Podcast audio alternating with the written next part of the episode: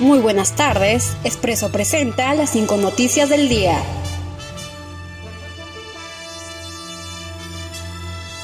Minsa recibió donación por más de un millón de medicinas, como hidroxicloroquina y acitromicina.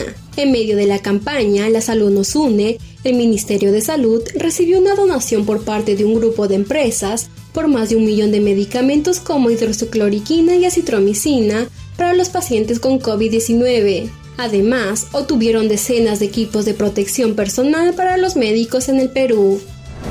Contraloría. 4.212 funcionarios recibieron víveres pese a ganar buenos salarios. La Contraloría General de la República anunció que 4.212 servidores públicos con buenos salarios han sido beneficiados con la canasta básica familiar, que eran dirigidas para la población más vulnerable del país por la pandemia del nuevo coronavirus. Fallece médico japonés que descubrió la enfermedad de Kawasaki.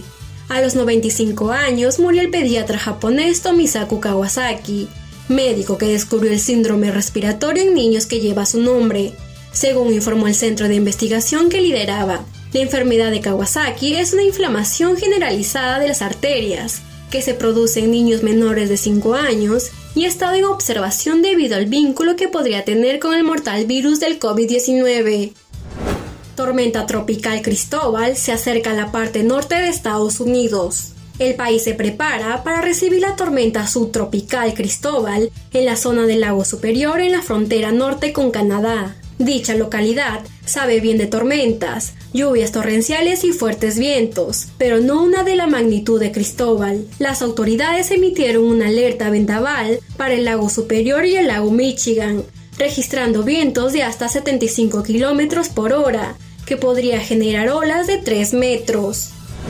Alemania. Fiscal asegura que Madeleine Maikan fue asesinada poco después del secuestro. El fiscal alemán Hans Christian Wolters, que investiga la desaparición de Madeleine Maikan hace 13 años en una playa de Portugal, sostuvo que la niña fue asesinada de forma rápida, luego de ser secuestrada y abusada sexualmente. Según detalle el Daily Mail, Wolters contó al diario The Times que la policía encontró evidencia sobre una conversación online que mantuvo el principal sospechoso, Christian Pugner, con otro pedófilo. Estas fueron las cinco noticias para Expreso.